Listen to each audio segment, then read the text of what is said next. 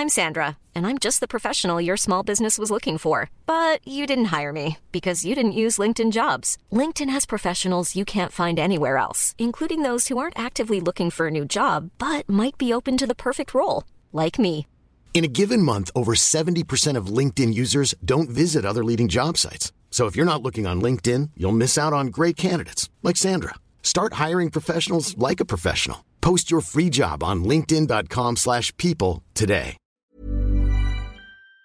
La présidentielle qui se joue en ce moment au Brésil marquera dans tous les cas l'histoire du pays, mais elle aura aussi un impact sur le reste du monde, y compris d'ailleurs chez nous. On va donc analyser tout ça ensemble. Alors, on en parlait hier, le premier tour de l'élection présidentielle brésilienne se tenait ce dimanche, et le score de l'actuel président Jair Bolsonaro, classé à l'extrême droite, a complètement déjoué les prévisions des instituts de sondage. Il a en effet obtenu près de 44% des voix contre 48,4% pour son principal opposant, l'ex-président de gauche Lula. Un score très élevé pour Bolsonaro donc, qui lui laisse clairement des chances de victoire pour le second tour, et ce alors que certains sondages avant le premier tour donnaient Lula gagnant potentiellement dès le premier tour et Jair Bolsonaro autour de 35%. Vous l'avez compris donc, il est aujourd'hui beaucoup plus haut. Un second tour sera donc organisé dans 4 semaines, le 30 octobre, et d'ici là, il peut se passer beaucoup de choses. Bref, très bon score de Bolsonaro et des chances de victoire hein, clairement au second tour. Pourtant, eh bien, le bilan de ces quatre années euh, au pouvoir était très critiqué par une bonne partie de la population brésilienne. D'abord, euh, Jair Bolsonaro a été euh, critiqué pour sa gestion de la pandémie de coronavirus. Il a notamment qualifié le virus de grippette. Alors certes, aujourd'hui, avec les variants beaucoup moins dangereux qui sont en circulation, certains font le parallèle avec la grippe. À l'époque, et quand le virus provoquait beaucoup plus de formes graves, eh bien, cette comparaison avait fait très très fortement réagir. Et d'ailleurs, il est accusé de n'avoir pas pris suffisamment de mesures, ce qui a entraîné notamment une saturation très importante des hôpitaux. Des milliers de personnes sont même descendues dans la rue pour manifester, demander son départ suite à cette gestion du coronavirus. Et d'ailleurs, au niveau des chiffres, le Brésil a été l'un des pays les plus mortellement touchés par la pandémie, avec un total de plus de 685 000 morts pour 212 millions d'habitants, ce qui en fait le deuxième pays avec le plus de morts derrière les États-Unis. Et encore, là on parle de chiffres officiels des chiffres qui sont donc remis en cause puisqu'ils sont accusés euh, d'être sous-estimés. Bref, un nombre de décès euh, important et beaucoup donc accusent Jair Bolsonaro et le fait de n'avoir quasiment rien fait contre le coronavirus. Et d'ailleurs, pour euh, cette gestion de la pandémie, Jair Bolsonaro est aujourd'hui accusé de 10 crimes intentionnels, dont celui de crimes contre l'humanité, suite à la publication en octobre 2021 d'un rapport par des sénateurs brésiliens. La deuxième partie du bilan critiqué de Jair Bolsonaro concerne l'environnement et notamment tout ce qui concerne la forêt amazonienne, qui est souvent surnommée le poumon vert de la planète. Chaque jour, 1,5 million d'arbres sont euh, abattus selon euh, différentes études. J'avais d'ailleurs réalisé un documentaire sur le sujet en 2020 qui est disponible sur euh, ma chaîne YouTube directement. On était allé en Amazonie voir justement les conséquences de cette déforestation, évidemment sur l'environnement et sur la biodiversité, mais les conséquences aussi pour les populations locales qui vivent au sein de la forêt amazonienne. Enfin, troisième grande critique qui est adressée à Jair Bolsonaro, il est accusé d'avoir mis en place une politique économique qui a enrichi avant tout ceux qui étaient euh, déjà riches et euh, plus largement eh bien, accru les inégalités euh, dans le pays. Et ce, alors que le Brésil était déjà l'un des pays les plus inégalitaires au monde. Il faut savoir qu'aujourd'hui, c'est plus de 20% de la population brésilienne qui vit sous le seuil de pauvreté, selon l'Institut brésilien de géographie et de statistiques. Alors, dans ce contexte-là, l'ancien président de gauche Lula, qui a dirigé le pays entre 2003 et 2010, veut apparaître comme une forme d'alternative et sans rentrer dans tous les détails de son programme, il compte notamment augmenter le salaire minimum brésilien, avoir une tolérance zéro sur la déforestation ou encore mettre en place une nouvelle politique de lutte contre les drogues pour lutter contre les guerres de gangs notamment, dans l'idée donc de répondre à certaines critiques adressées à Jair Bolsonaro. Mais pour autant, il faut bien comprendre que le candidat de gauche Lula reste tout de même une figure controversée pour une partie importante de la population brésilienne, puisqu'il a été condamné à 12 ans de prison pour corruption et blanchiment d'argent, le tout dans une affaire impliquant la société de pétrole Petrobras. Alors dans cette affaire, il a finalement été libéré en 2019 après avoir passé 550 jours en prison. Alors sans avoir été innocenté, la Cour suprême brésilienne a tout de même annulé les condamnations contre Lula, le tout pour plusieurs raisons et alors que Lula avait déjà passé quasiment deux ans en prison. Mais il reste vu donc comme quelqu'un de corrompu par une partie importante de la population, ce qui rend l'élection complètement incertaine et par ailleurs certains doutent de la capacité de Lula à réellement changer les choses puisque en effet sur les sujets environnementaux et notamment sur la question de l'Amazonie, eh bien le bilan de Lula était aussi critiqué à l'époque. Bref, ce qui est sûr c'est que Jair Bolsonaro joue très clairement sur ça, il attaque régulièrement Lula et l'accuse d'être un corrompu. Par ailleurs, Bolsonaro repose sur d'autres éléments qui le rendent populaire chez une partie de la population. Parmi ces éléments, on peut noter notamment sa proximité avec les églises évangéliques qui sont extrêmement présentes et influentes au Brésil. Et d'ailleurs, pour tout vous dire, pour la petite anecdote, quand on était justement en tournage pour euh, ce documentaire il y a trois ans au fin fond de la forêt amazonienne, on se retrouvait parfois dans des villages où il y avait euh, pas d'eau potable, pas de réelle habitation, mais euh, la seule vraie construction qu'on retrouvait à chaque fois, eh bien c'était justement une église, ce qui montre donc l'influence de cette église dans le pays. Mais alors très rapidement, Jair Bolsonaro peut-il déjouer les sondages et être réélu après son score au final plutôt bon au premier tour? Eh bien, il y a une grosse incertitude, surtout que là, le second tour est dans un mois, donc il y a beaucoup de temps et beaucoup de choses qui peuvent se passer dans les prochains jours. Et puis, euh, sans parler de sa victoire, selon euh, plusieurs experts, Jair Bolsonaro pourrait euh, contester les résultats du second tour en cas de défaite de sa part et donc de victoire de Lula. En effet, même s'il n'a pas contesté les résultats du premier tour, selon plusieurs experts, il a tout préparé en fait pour protester s'il perd la présidentielle. Et d'ailleurs, il a déjà ouvertement critiqué depuis des mois le mode de scrutin, le tout dans une atmosphère et une ambiance où de nombreuses fausses informations circulent sur la façon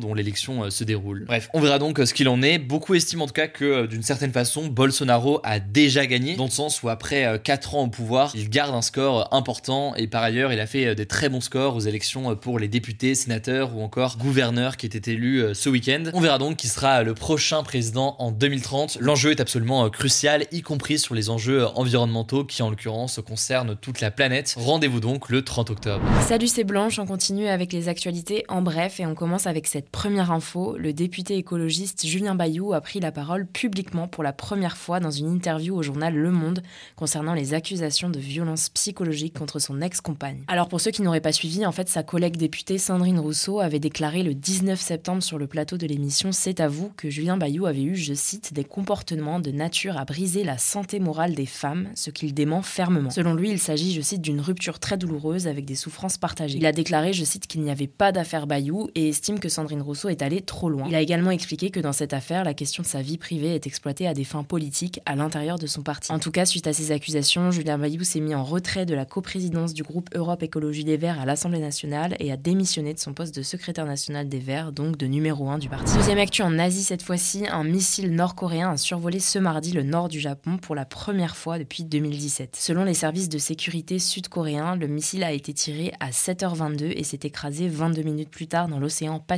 à 3000 km du Japon, après avoir parcouru 4500 km. Suite à ça, les autorités japonaises ont activé le système d'alerte aux missiles dans les régions survolées par le missile et la population a dû évacuer les lieux publics et se mettre à l'abri dans des sous-sols. En tout cas, c'est une provocation majeure de la Corée du Nord qui réalise déjà depuis plusieurs mois de nombreux essais de tir de missiles nucléaires dans le but de se doter un jour de l'arme nucléaire. Après ce tir de missile au-dessus du Japon, les États-Unis ont promis, je cite, une réponse robuste et la Corée du Sud une réponse ferme face à cette provocation. Troisième action, on voulait vous parler des élections générales au Québec, à l'est du Canada, qui avaient lieu hier. Vous étiez nombreux à nous demander d'en parler. Alors pour ceux qui n'avaient pas suivi, en fait, il s'agissait de voter pour élire les 125 députés qui siègent au Parlement du Québec. En effet, au Canada, plusieurs sujets sont traités à l'échelle de chaque province et pas à l'échelle nationale, comme par exemple l'éducation et la santé. Et pour ça, chaque province dispose de sa propre assemblée et de son propre Premier ministre, en plus du Premier ministre du Canada, qui est Justin Trudeau. Résultat, c'est l'alliance des partis de droite qui était déjà au pouvoir depuis 4 ans qui a remporté ces élections en obtenant 89 sur les 125. François Legault conserve donc son poste de Premier ministre québécois. C'est un ancien homme d'affaires qui dispose d'une fortune de plusieurs millions d'euros. Il faut noter que les thèmes de l'immigration et de l'identité nationale ont été au cœur de cette campagne électorale au Québec. François Legault compte notamment ralentir le rythme de l'immigration pour ralentir notamment le déclin du français. Par contre, il n'a pas été question pendant la campagne d'une potentielle indépendance du Québec qui était autrefois au cœur des débats. Quatrième actu, on en avait parlé il y a quelques mois mais c'est désormais officiel. Les députés européens ont voté ce mardi en faveur d'un chargeur universel de type USB-C pour tous les mobiles, tablettes et consoles d'ici l'automne 2024, quel que soit le fabricant. Concrètement, ça signifie que les nouveaux appareils qui seront produits ou importés en Europe devront forcément avoir un port USB-C et donc ça va forcer notamment Apple à cesser d'avoir ses propres chargeurs. L'objectif de cette mesure, c'est à la fois de permettre aux Européens de faire des économies, mais aussi d'agir pour l'environnement en évitant de devoir acheter des chargeurs différents pour chaque appareil. Selon la Commission européenne, les chargeurs jetés ou inutilisés représentent environ 11 000 tonnes de déchets électroniques par an. De son côté, Apple, qui possède son propre chargeur pour les iPhones, a critiqué la mesure en expliquant que c'était un frein à l'innovation. Cinquième actu, les villes de Paris, Bordeaux, Lille, Reims, Strasbourg et Marseille ont annoncé qu'elles boycotteraient la Coupe du Monde de football au Qatar qui doit se dérouler en novembre prochain. Concrètement, aucun écran géant ne sera installé dans la rue pour suivre les matchs dans ces villes,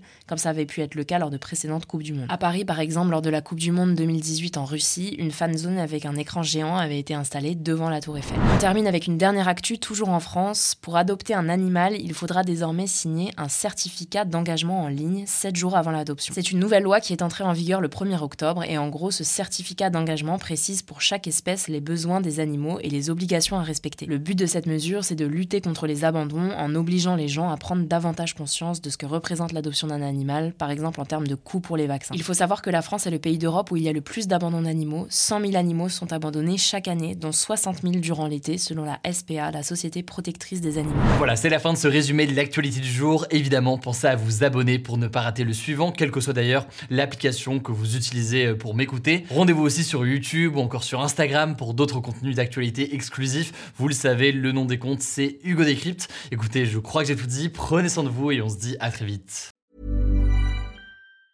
Mom deserves the best, and there's no better place to shop for Mother's Day than Whole Foods Market. They're your destination for unbeatable savings, from premium gifts to show-stopping flowers and irresistible desserts. Start by saving 33% with Prime on all body care and candles. Then get a 15-stem bunch of tulips for just $9.99 each with Prime. Round out Mom's menu with festive rosé, irresistible berry chantilly cake, and more special treats. Come celebrate Mother's Day at Whole Foods Market